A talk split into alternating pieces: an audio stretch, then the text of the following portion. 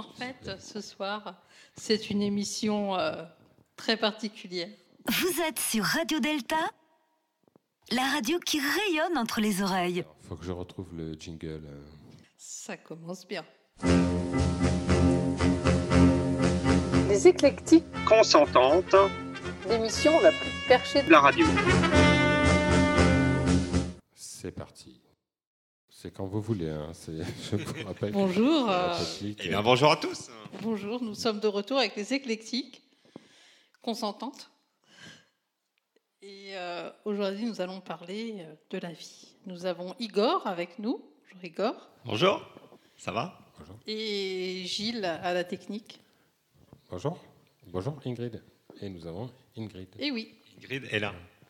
Ingrid est là. est là, est là.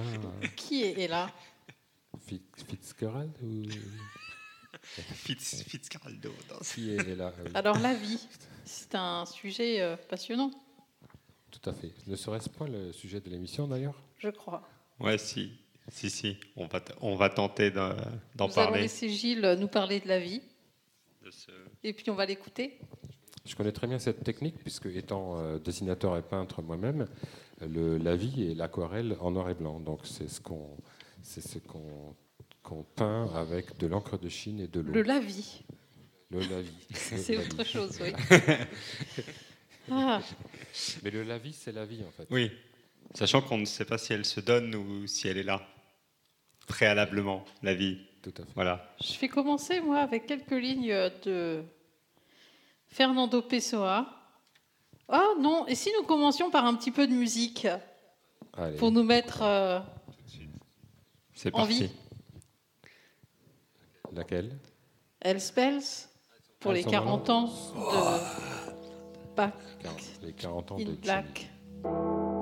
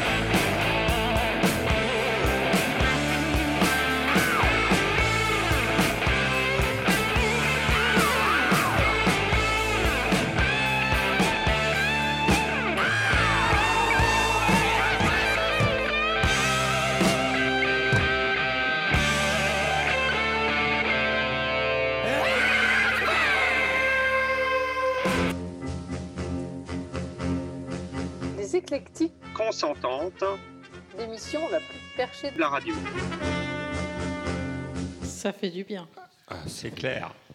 Vive, euh, vive les. Australiens euh, fous. Alors, on va reprendre le cours de notre euh, émission qui n'avait pas commencé. Reprenons le fil de nos vies. Exactement. Et justement, avec euh, Fernando Pessoa, qui a écrit euh, Que ma vie n'est-elle un char à bœuf d'aventures géniant sur la route de grand matin et qui, à son point de départ, retourne entre chien et loup par le même chemin. Je n'aurais pas besoin d'espérance, de roue seule, j'aurais besoin. Ma vieillesse n'aurait ni rides ni cheveux blancs. Lorsque je serais hors d'usage, on m'enlèverait les roues et je resterais renversé et mis en pièces au fond d'un ravin. Voilà. Bon, c'est peut-être pas très optimiste sur euh, la vie et son cours et surtout euh, la fin, mais Ouais. Ah, Sachant qu'à la fin de. Je ne sais pas si la mort est vraiment la fin de la vie. Moi, je pense que la mort est la fin de l'existence qui permet la vie, justement. Et qu'en fait, on peut appeler l'existence une vie qu'après la mort. mais pour citer euh, Lavoisier, tout se transforme. Rien ne se perd, rien ne se crée. Exactement. Quand- donc quand on disparaît, qu'est-ce qu'on... qu'est-ce Ben, on, retourne au vivant. C'est-à-dire qu'en fait, on. Oui, parce que je- j'ai tendance à différencier la vie du vivant. Donc, est-ce que la vie apparaît et disparaît ou est-ce que ce n'est juste euh, Ah, une ce- boucle infinie? ce, ce que, ce que, comment, ce que, ce que l'homme appelle la vie a tendance à, à disparaître avec, euh, avec la mort, parce que la mort étant redoutée, alors qu'en fait elle fait partie elle-même du, du vivant, alors que justement le, le vivant, c'est-à-dire l'organisation complexe biologique qui évolue, l'espèce de système complexe dans lequel euh, nous sommes, nos propres cellules, elles, euh, bah, elles nous, elles nous, comment, elles nous survivent ce sont elles qui meurent finalement. Et par contre, le vivant, lui, il reste là. Donc, euh, les, vies, les vies humaines deviennent vie quand elles retournent au, au vivant. Je vois que Après leur Gilles, mort. euh, a envie d'intervenir. Euh, oui, tu, parlais, tu parlais des cellules, euh, Igor, tout à l'heure. C'est vrai que moi, je m'a- je m'amuse assez souvent à imaginer en fait que je suis non pas un Gilles, mais que je suis un univers, puisque en fait, l'être humain contient à peu près autant, à quelques, quelques millions près, hein, autant de particules que d'étoiles dans l'univers. Donc nous sommes un univers. C'est- assez intéressant une comme, petite porte, comme, Oui. euh, un petit comme univers. Nous sommes un univers Ouais. entier. Et donc, en fait, euh, là-dedans, ça vit, euh, les, les- les- les cellules, elles vivent, elles meurent, elles naissent sans arrêt. Quoi. Donc Oui. la mort, on Oui. la vit au quotidien. Chaque seconde que nous vivons, on meurt, on vit. C'est c'est assez marrant. Et comme, comme tu le dis, ouais, j'aime bien cette image que quand on meurt en, en sens d'individualité, d'individuité, je sais pas quoi, en fait, on s'éparpille, on libère, euh, on libère notre. On se répand dans la on, nature. on retourne derrière. Alors, sachant que pour, moi, en fait, on redonne à la, à la mémoire du vivant ce qu'il avait injecté en nous via une forme d'ADN, parce qu'en fait, on est, on est héritier des, de ce qu'il y avait avant. Voilà. Que l'ADN est le porteur, euh, comme c'est la carte mémoire du, du, vivant derrière. Et si on suit cette image, en fait, on, est dans le vivant, et par contre, on cherche à exister pour différentes euh, autres raisons. On n'est pas, enfin, le, aux notions de, l'être. Donc, moi, je, je différencie la vie, le vivant et l'être. L'être étant des manières d'exister. Voilà. Et si on suit ce que dit Igor, la, la mort n'est pas une finitude. Enfin, la vie ne s'arrête pas, puisqu'on devient autre chose. Moi, j'aurais tendance à dire qu'on on- on ne vit que parce qu'on peut mourir. Donc, euh, Oui. c'est plutôt cool la mort. Quoi.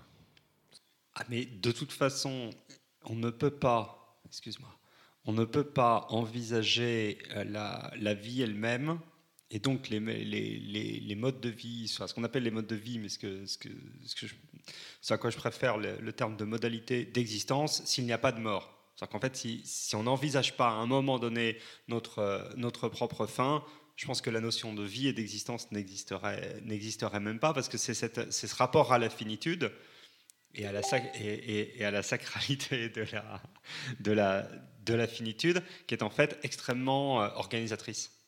Et on, organise ce, rapport. Il était extrêmement sacré maintenant, il est extrêmement technique aujourd'hui.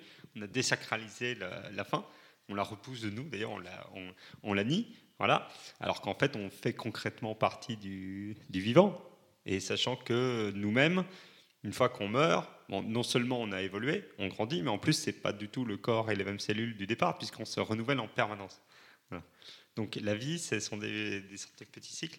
Et ça, c'est le, vivant, c'est la relation, c'est l'espèce d'auto-organisation des systèmes complexes de, cellules. Et puis après, il y a, l'existence, c'est-à-dire ce, que l'on met dedans.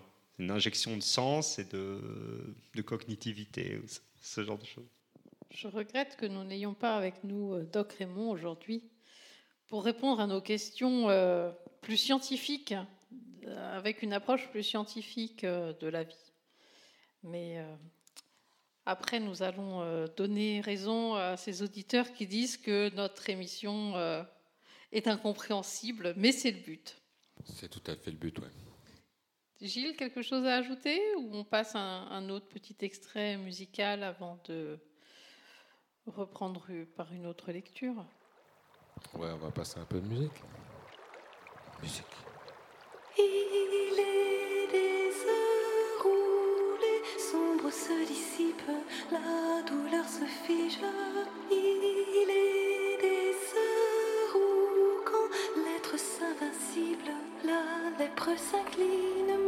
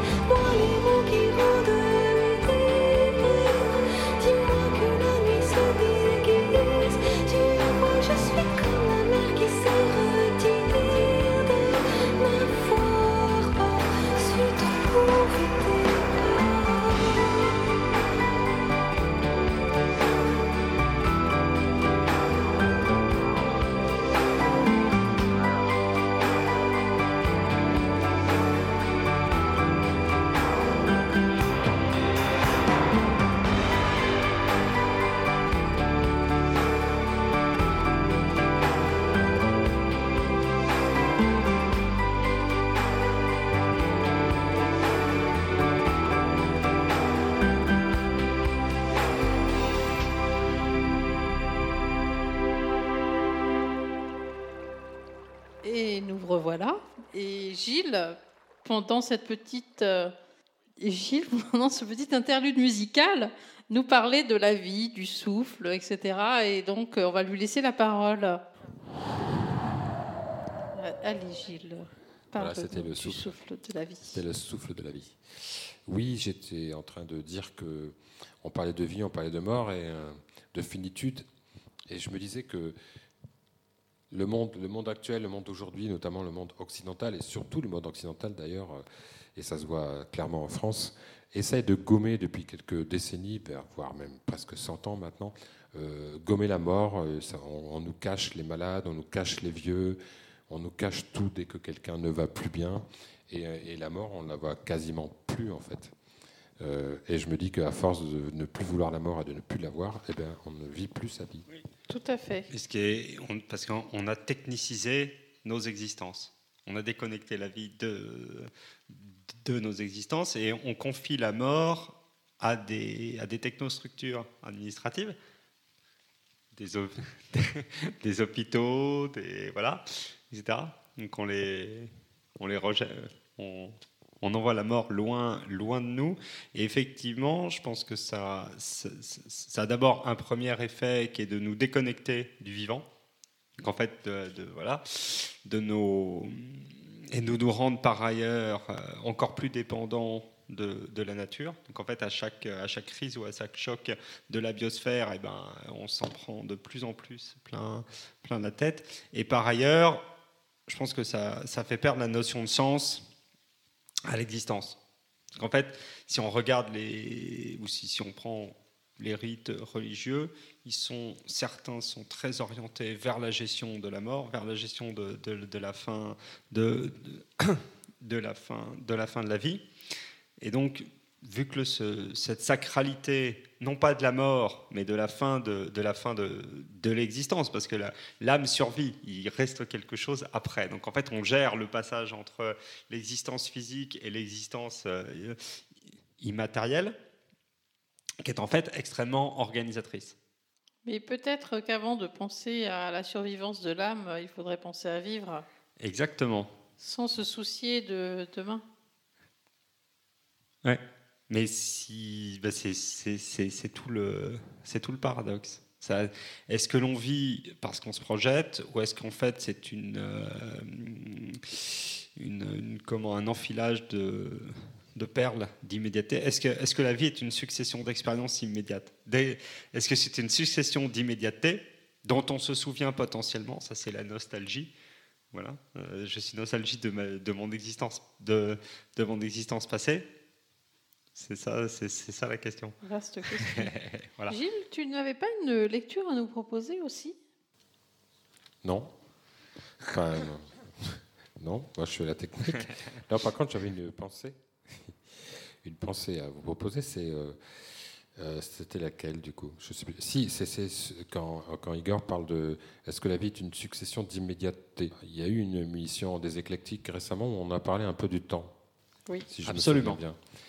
Et, euh, et, et je me rappelle avoir, avoir dit, et donc je vais re- redire, c'est un de mes dadas, ça, c'est que en fait, euh, le temps n'étant qu'une dimension parmi d'autres que, hélas, nous ne savons pas appréhender autrement qu'en la, le- suivant, euh, en fait, le présent et le futur et le passé n- n'existent que dans notre condition, Mm. mais dès qu'on arrive à s'en échapper et s'en extraire Dans perception humaine, mais d'humaine, euh, je dirais matérielle, mais dès qu'on arrive à s'en extraire et on y arrive facilement avec l'art, l'art est une porte ouverte sur euh, l'autre côté, dans lequel il n'y a plus de temps. Euh, je pense que bah, si on rentre dans l'art, si on passe à ces portes le, le plus souvent possible, on arrive en fait à, à s'extraire euh, de, de cette succession d'immédiateté et on ne raisonne plus pareil. Oui. À la fois le passé, on- on- quand on est quelque part, on, sent, on peut sentir également ce qui va se produire, à mon sens. Parce qu'on peut, on est relié quand même avec euh, ces éléments qu'on va rejoindre quand on partira de l'autre côté de l'Orient, mais on est relié. Quoi. Mais je, je pense que c'est, la, c'est une forme de transcendance par le beau. C'est la transcendance par la beauté. Et qui permet à un moment donné de, de- de rejoindre une forme de, de souffle. C'est-à-dire qu'en créant l'artiste, euh, quel qu'il soit, d'ailleurs, ça peut être le, le- le peintre, le musicien, l'auteur euh, littéraire. Je vais t'interrompre, euh, Igor. L'art n'est pas forcément beau. L'art interpelle aussi, parfois. Ça, je pense que ça, oui, je pense que, la, que, que sa beauté, sa beauté peut, peut t'interpeller. Il ne faut, il ne faut pas saboter la beauté. Un point pour toi. Et toi, tu n'avais pas une lecture à nous proposer? Si, si, si, si, justement, parce que je, je me dis que, que parfois, enfin, c'est pas parfois, c'est que j'ai tendance à différencier euh, le vivant de l'être et la, et la vie de, de l'existence, et en me demandant si finalement la, la vie n'est-elle pas plus un, un souffle et l'espérance d'un devenir. Et donc j'ai un, j'ai un texte de, de Marguerite Yourcenar qui s'appelle La création, qui est une forme de, de pastiche d'un, d'un bouquin qui s'est, qui s'est peu vendu, parce que je crois que ça, ça doit être la Torah, l'Ancien Testament. Voilà. Effectivement. Donc c'est, c'est peu connu. Et, c'est, voilà. et Dieu se promena et regarda bien attentivement son soleil et sa lune et les petits astres de son firmament. Il regarda la terre qu'il avait modelée dans sa paume et les plantes et les bêtes qui remplissaient son beau royaume. Et Dieu s'assit et se prit la tête dans les mains et dit, Je suis encore seul, je vais me fabriquer un homme demain.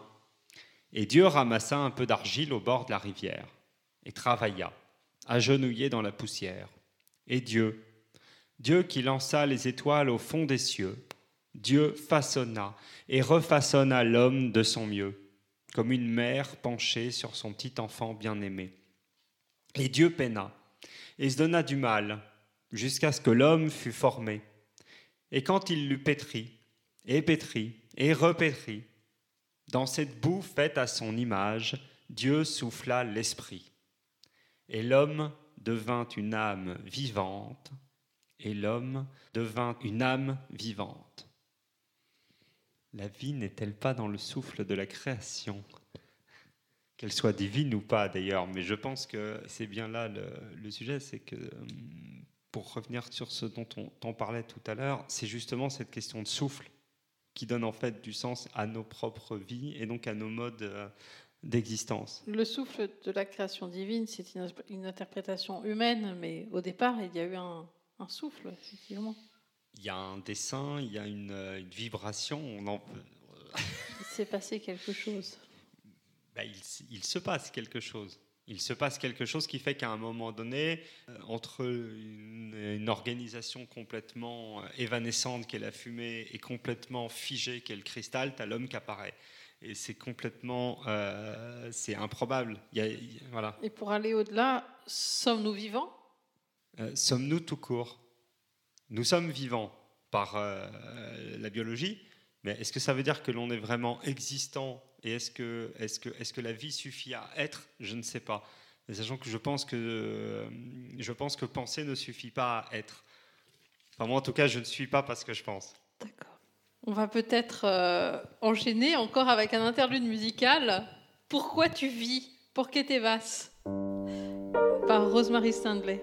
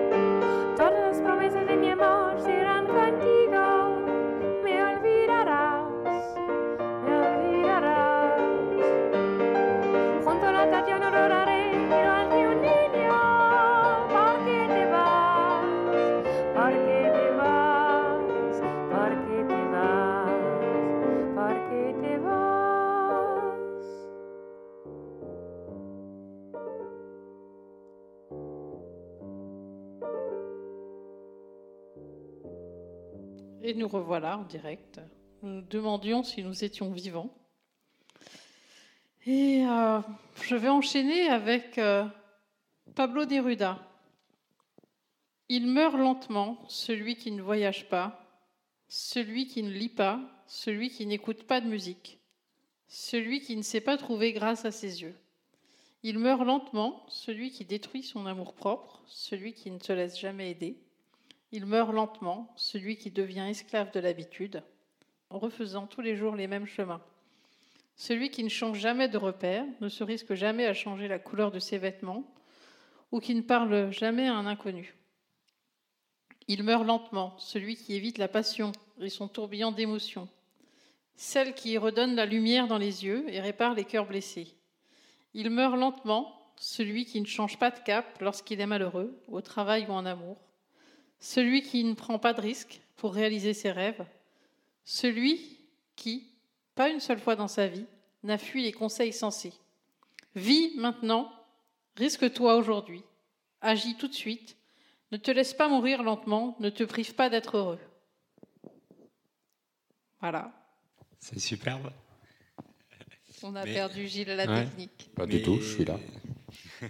Ah, mais ça, je pense que ça, ça va bien avec l'idée de, de souffle, de souffle de, de création et de, de, de laisser l'émergence. à- Le tourbillon de, la vie qui nous emporte et il il faut pas, euh, il, il faut vivre les choses Oui. et puis- complètement. oui, Et puis pas avoir peur de, de l'émergence de l'écume de nos âmes Pas avoir peur de la souffrance ni non plus.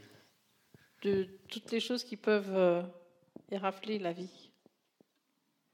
Et puis surtout pas avoir peur de, oui, de, j'allais dire de bien vivre, mais c'est de saisir à bras le corps le fait que nous ne soyons pas uniquement des, des machines pensantes et rationnelles, mais que nous sommes également des, des êtres émotionnels, fondamentalement. C'est-à-dire que c'est, et finalement, c'est, ça qui nous permet d'appréhender réellement le, le monde, d'a- d'aller dialoguer. On parlait de, de beauté tout à l'heure, mais euh, ce que dit Neruda, si on, en creux et sans, sans vouloir commenter, bien entendu, la, parole du poète, euh, c'est ça, c'est-à-dire qu'à un moment donné, si on veut être en, en on va dire en, en osmose ou en vibration avec le monde, ce que lui a tendance à, dans ce que j'ai compris de, ce texte et dans, ce que je ressens de ce texte, surtout, a tendance à, attacher à la, à la vie. C'est effectivement celui qui, a peur de ses émotions et qui ne va pas chercher à entrer en résonance avec elles ne, ne, ne vit pas, et donc selon moi n'existe pas. Qu'on peut vivre sans, sans exister et sans être ancré dans le monde et en connexion euh, avec lui. Je pense qu'on est, on est là. Donc la, la vie elle-même ne peut pas être, euh, être uniquement de la, de la pensée. Elle est à un moment donné une forme d'abandon, de, de lâcher prise et de, de se, faire en sorte de, de faculté à se, à se laisser un petit peu, euh, on va dire, traverser par la beauté de, de ce qui se passe à la marge. Eh bien, Est-ce que Gilles souhaite rebondir euh, sur cette remarque Je sais que Gilles aime beaucoup rebondir. euh, Il déteste cette expression. Je ne je- repentis jamais, je laisse ça au marsupilami. Donc Gilles, souhaites-tu euh, Non, je, pas- intervenir? Non, non, je, je- je suis ce que disait Igor. Moi, j'avais un, un dernier texte à vous lire, et puis je crois qu'Igor en a un autre. Absolument. C'est un texte euh, d'Alicia Gallienne. C'est une jeune fille qui est morte à 20 ans, en 1990, qui est la cousine de Guillaume Gallienne, qui a ressorti tous ses poèmes et qui les a fait publier. Et c'est extraordinaire ce qu'elle a écrit parce qu'elle se savait condamnée. Et malgré ça, elle avait une envie de vivre. Une, et elle, elle a vécu avec intensité euh, ces dernières années. Et elle a laissé derrière elle une, œuvre euh, qui est euh, poignante et dont je vais vous lire un, un- un extrait d'un de ses derniers poèmes qui s'intitule La vie, justement. Une grande partie de cache-cache, tout le monde compte en même temps, chacun derrière son arbre. Les yeux, pour rien, le silence. Mais où est donc l'attente? Évidemment, il y a ceux qui vont se cacher et que l'on ne retrouve jamais. Entrez, c'est la chasse à l'homme, le jeu du bal des voleurs. Le temps a revêtu son habit de prophète, rouge à glands dorés comme un rideau de théâtre. Je t'aime un peu, crient les insensés, avec les lèvres qui remuent doucement. L'humanité entière chronomètre l'impatience. Je tuerai qui arrêtera de compter. Hurle un fou à la conscience. Tout le monde ment sur la beauté de son arbre, car dans le jeu des yeux sont toujours fermés. Elle m'a mordu, elle m'a mordu, qui ça? Je ne sais, je n'ai jamais su. La vie, rage éphémère, un ange me regarde enfin, après si longtemps. À collaborer sagement à ce jeu stupide, personne n'a le droit de se regarder en principe. Ces mots étaient difficiles comme adieu, dans comme les pierres dont on fait des tombes. Moi aussi, je t'aime. Un jour, tu as arrêté de compter et tu étais beau. Et j'ai serré tes doigts dans le vide. Il y avait ton visage comme un écho dans ma tête. Treize ans déjà que ton corps a quitté mon corps. Nous sommes seuls, chacun l'un dans l'autre. Un jour, je me suis mise à compter, pour faire semblant pas davantage. Mais ils se sont aperçus que je récitais à l'envers. Tu as ri, moi aussi. Dis-moi une chose qui te ressemble. Je ne sais pas, je n'ai jamais su écrire des mots pareils à toi, si peut-être deux seulement. La vie. Et j'ai beau essayer, j'ai beau me traîner dans ces mots-là, je ne les comprends pas. La vie, laver, lavoir, lavabo, lavande, lave, lavette, la vie, lave-glace, etc. Vie, vin, vie, ville.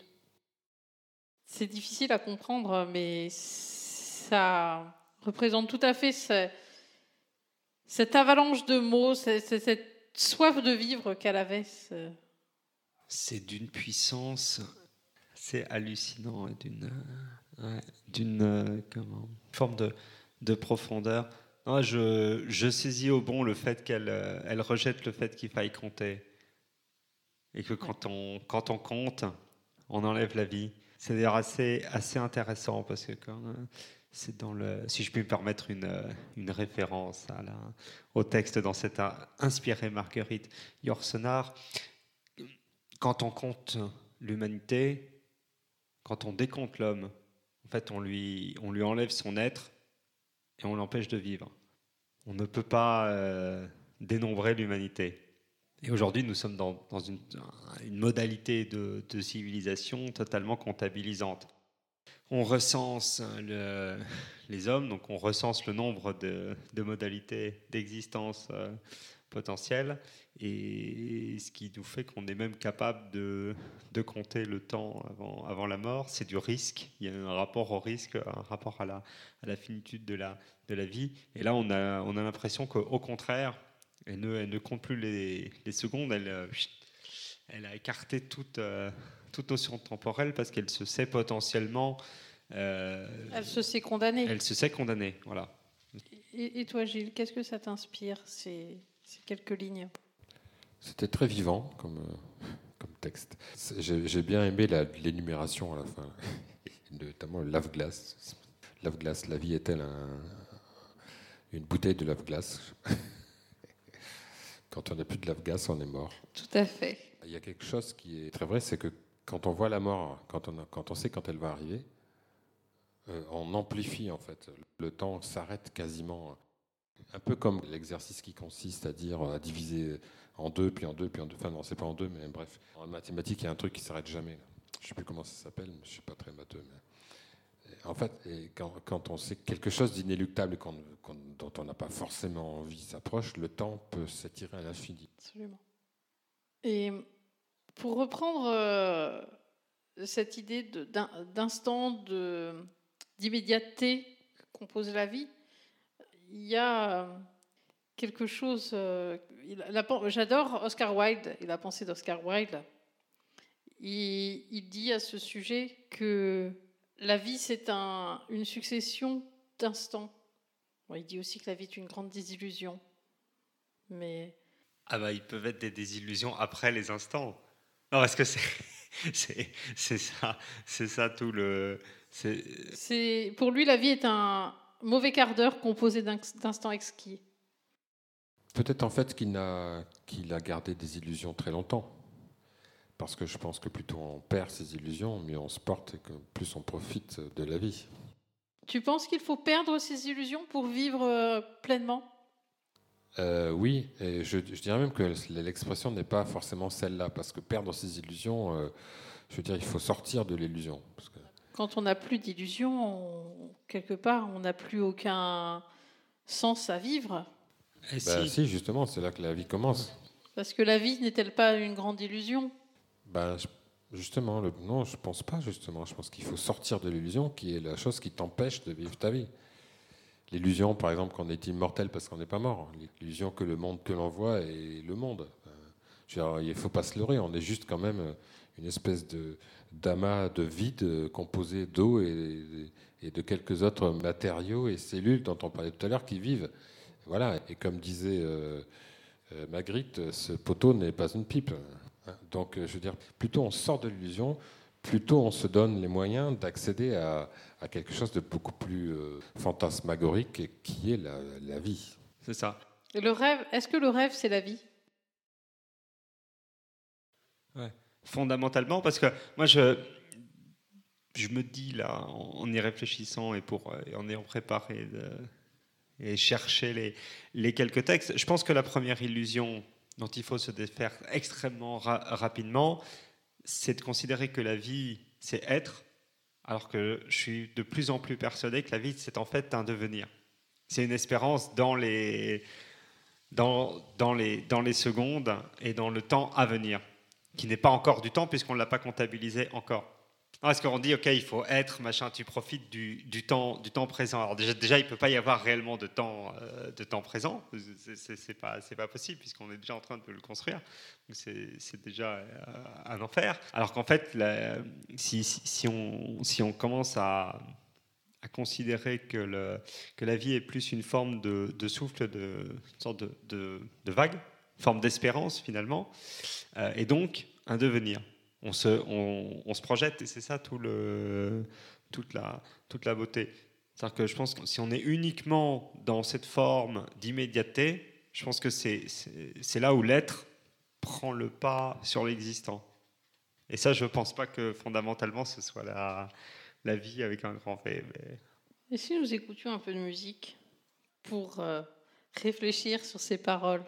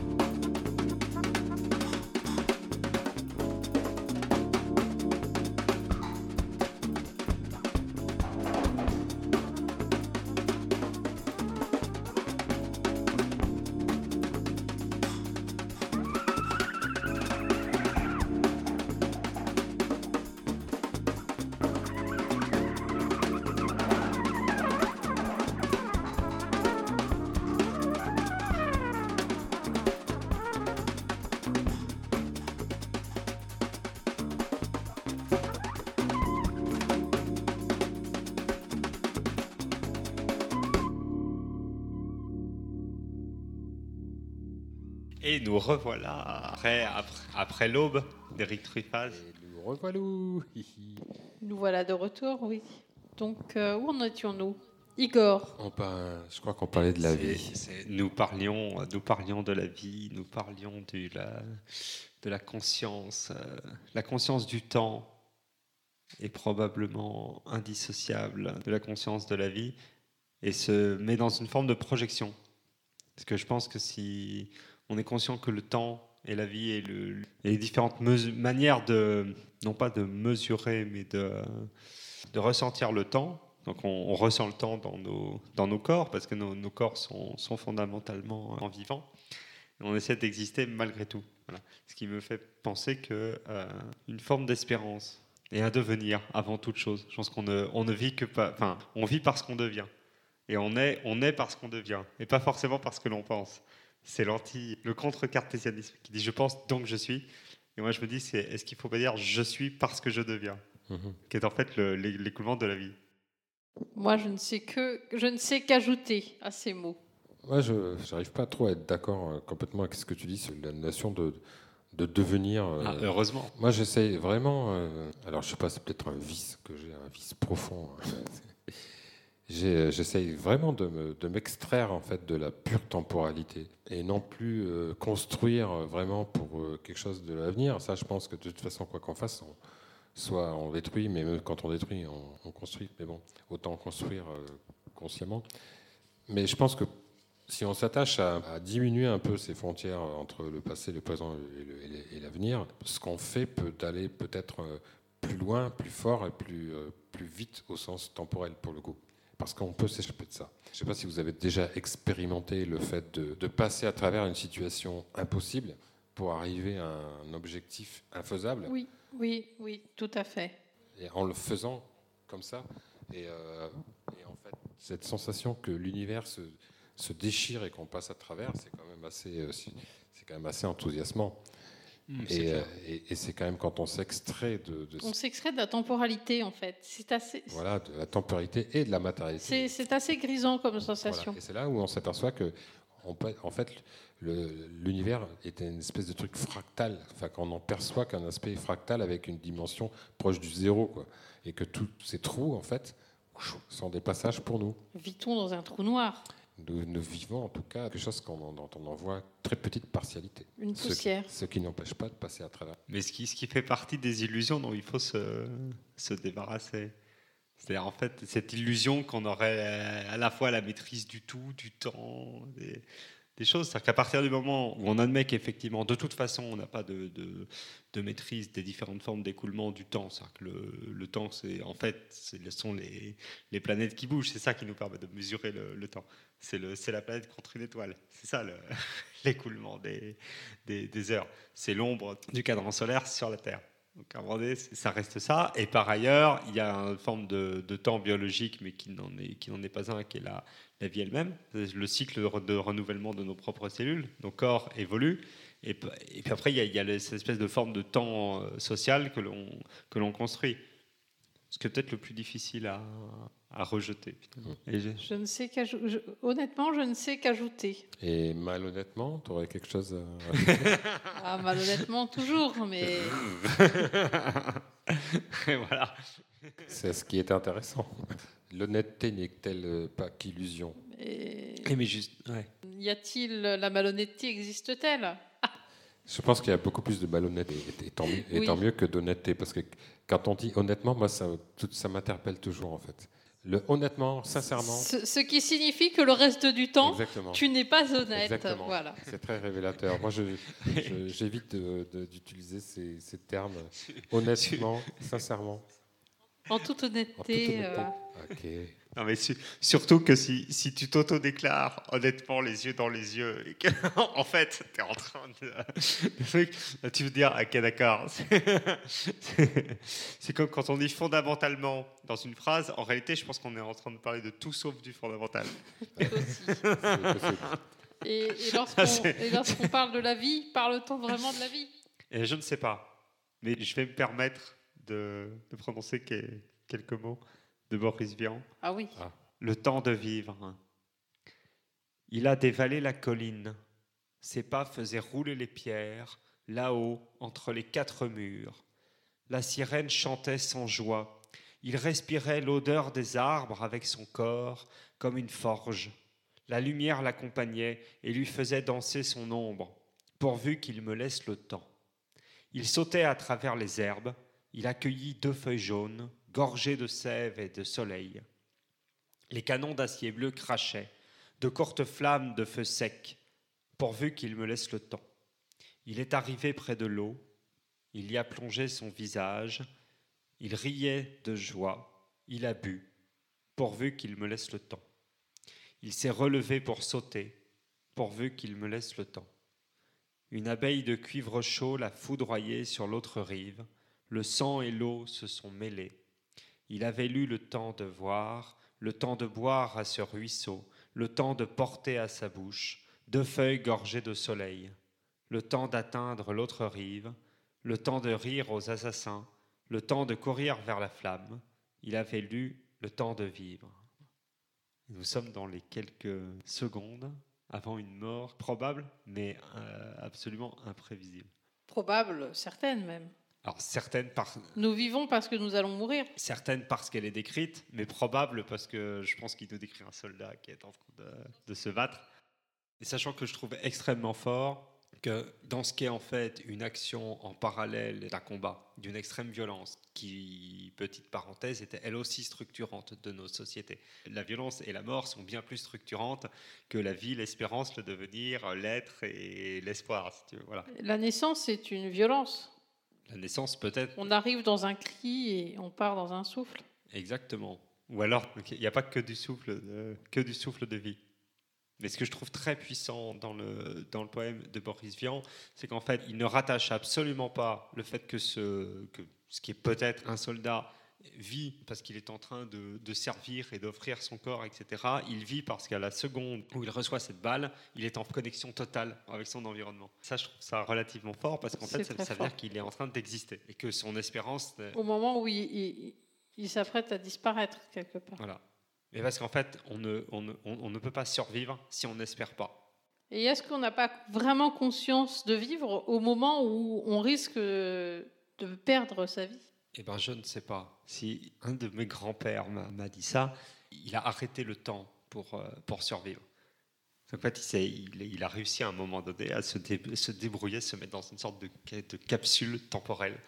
Euh, voilà, il s'est sorti du camp de concentration dans lequel l'histoire l'a- l'avait placé en, s'extrayant totalement. C'est-à-dire qu'en fait, le, présent et le truc n'avaient plus, plus d'impact euh, fondamentalement sur, sur lui. Il était dans, dans, dans, une sorte d'espérance et de devenir total. C'est-à-dire qu'en fait, il, a réussi à vivre l'après dans le, temps, dans le temps présent, parce que sinon, fondamentalement, son, son corps et son cerveau s'arrêtaient net. Parce que de toute façon, il n'y avait aucune raison de vivre à ce moment-là et d'exister à ce moment-là, sauf qu'ils ont réussi, il a réussi à s'en, à s'en sortir. Et il me l'a toujours décrit comme ça, comme sa faculté à un moment donné à se... Ce qui est peut-être pas loin de ce que tu exprimais tout à l'heure, euh, Gilles. C'est qu'en fait, cette, capacité qu'on a parfois à, transcender le temps du présent, donc en fait à faire fi de l'immédiateté, pour en fait non pas se projeter dans un devenir, mais en fait à, contracter les choses pour être déjà dans cette forme d'après et que la vie de l'instant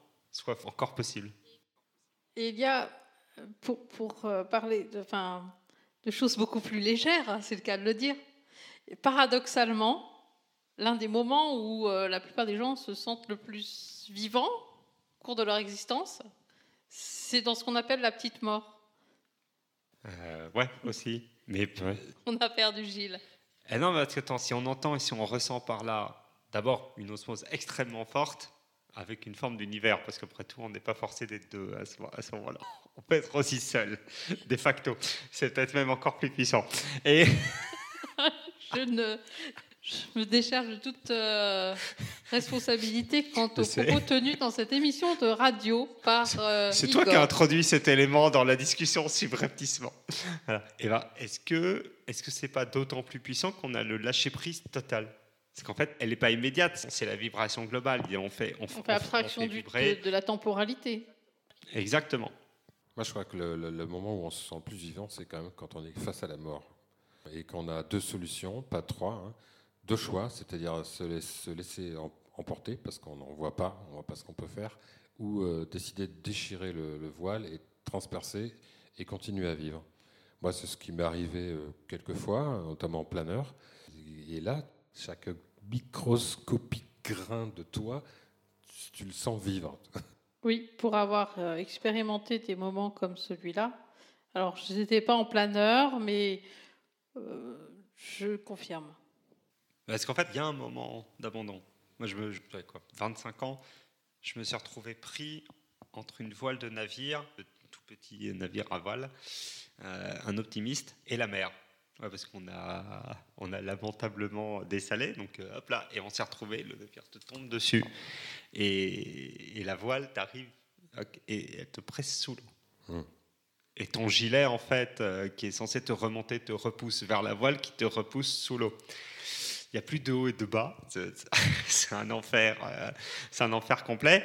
Et là, fondamentalement, bah, si, si, si à un moment donné, t'es pas déjà dans je suis déjà sorti sur le, sur le zodiaque, si tu visualises pas le, le truc, c'est qu'en fait, si tu. Et je pense que ça, ça exprime un petit peu la, la même chose que cette espèce de déchirement de, de, de, de l'espace-temps.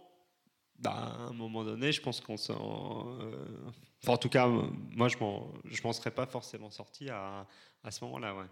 Parce que c'est, pas passé loin. Tu commences à bouffer de la flotte. C'est un enfer absolu. Et par rapport à, ce- à cette, euh, cette projection sur notre disparition et le, fait de se sentir vivant à ce moment-là, qu'est-ce que vous pensez de l'idée de disposer de sa vie et d'être libre d'y mettre fin ou pas? Bah ça, je pense que c'est le propre de tout être humain que de savoir qu'il est libre de disposer de sa vie. Peut-être qu'il ne le sait pas, peut-être qu'il ne veut pas le voir parce qu'il nie la mort.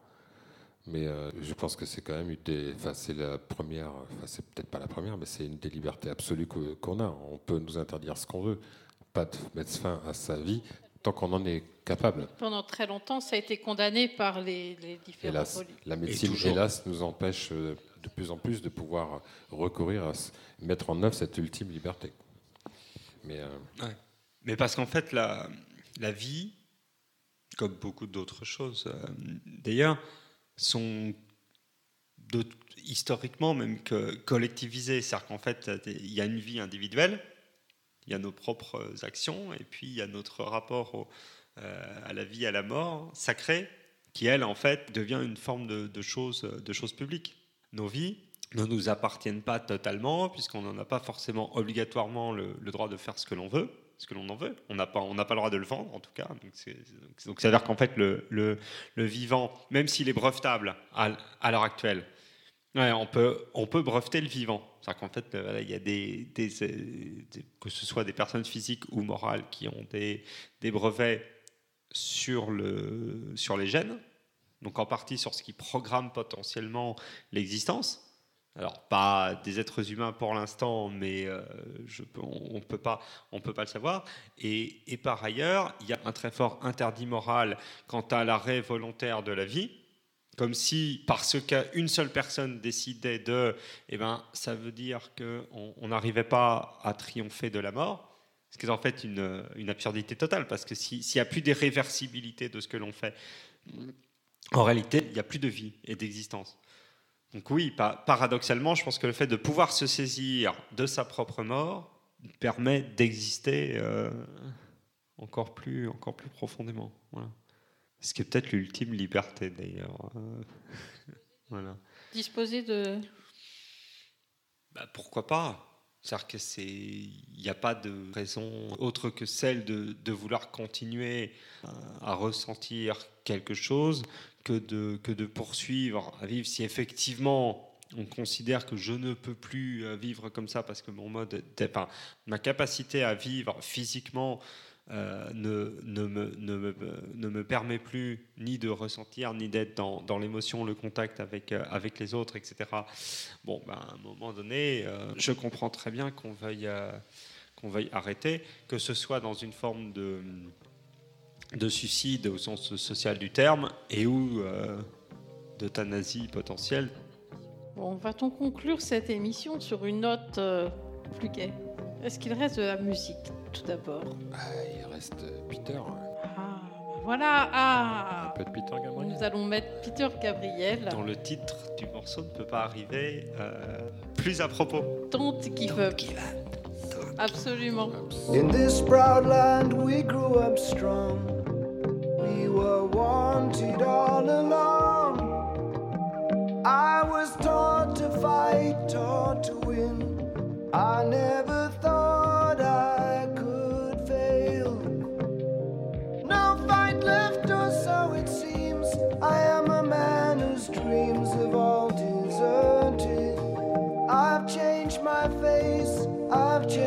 my name.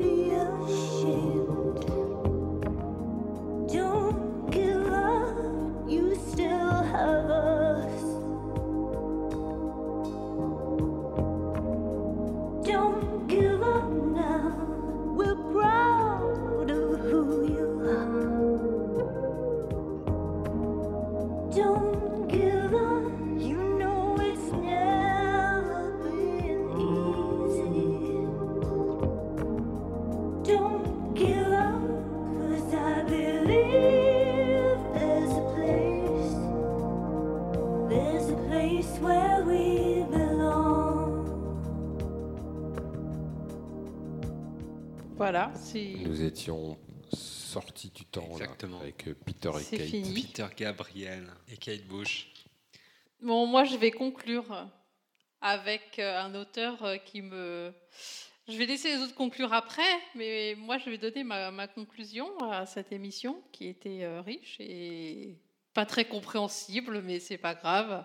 Et exprime-toi, Gilles, exprime-toi. Non, mais maintenant je parle sans micro. Je trouve que c'est plus épuré en fait. Je disais, c'est ce qu'il faut. Rester suffisamment incompréhensible pour forcer la compréhension C'est de le surréalisme du son. Et bah, justement, moi, je vais, je vais conclure avec une phrase tirée d'un de mes livres préférés que j'aime beaucoup citer parce que justement, c'est.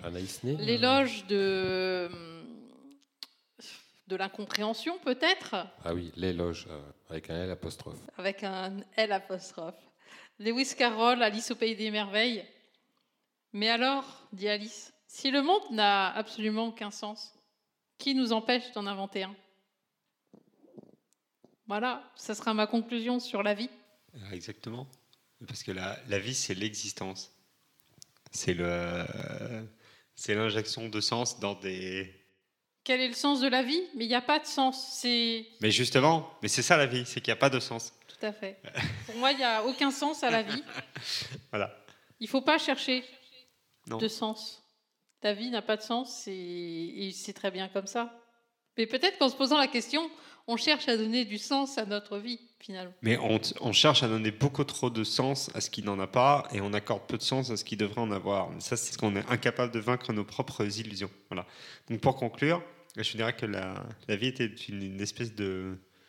Il y a plusieurs choses. Il y a la pulsation première, celle un peu de, de nos cœurs, tu vois, qui, est- est au, cœur- du vivant. Et puis par ailleurs, il y a ce qui, ce qui fait l'intérêt d'exister. Et ça, c'est profondément pour moi l'absence de, de forme. En fait, ce qui vit et ce qui existe n'a pas de forme. C'est, ça émerge sur l'écume. On parlait de l'ombre lors de la dernière euh, émission, et je pense que, je pense que l'ombre est bien plus, est parfois vivante parce qu'elle, euh, elle permet de, de faire émerger une autre accroche de, de la lumière. Et ça, c'est pour, c'est pour moi, cette, voilà, ces, phé- ces phénomènes de, de vie qui sont hors du, hors du temps, hors du physique, hors du, de cette espèce de, de matérialité un petit peu trop euh, Matériel. matérielle. Oui, toi, Gilles, est-ce que tu as un mot à dire pour conclure cette, cette émission? Euh, trois mots. Euh, la vie n'a pas de sens. Est-ce qu'en fait, elle n'a pas tous les sens, euh, la vie? Plutôt que de ne pas en avoir. Moi, je, je verrais plutôt, parce que je suis optimiste, je pense qu'elle a tous les sens. Il suffit de savoir euh, surfer dessus. Et pour moi, la vie est une brise, une brise légère le matin. Ça, c'est ça. Je vais reciter Lewis Carroll, mais toujours dans Lewis Carroll, quand Alice cherche sa route, euh, elle ne sait pas où aller. Et on lui dit, mais si tu sais pas où aller, euh, prends un chemin, tu n'importe lequel, tu y arriveras. Oui, d'ailleurs, il n'est pas nécessaire de savoir quel est le chemin qu'on emprunte pour l'emprunter. Tout à fait. Exactement. Et la vie était essence dans ce cas-là. C'est le- l'essence de vie. L'essence, L-E-S. Ah bah, je S-E-N-S laisse, euh, je- ou l'essence je à l'apostrophe? Les deux. Bon, nous allons donc euh, vous quitter. Eh bien, merci euh, Ingrid, merci Igor. Euh, C'était. Merci, les Gilles. Merci Gilles. euh, Gilles, sans qui euh, nous n'existerions pas Absolument. à travers les ondes radiophoniques. C'est moi qui vous crée. Et là, je vais vous éteindre. Gilles, tu, tu nous insuffles le, souffle, le grand vie. souffle créateur. Les éclectiques, Consentante l'émission la plus de la radio. Radio Delta.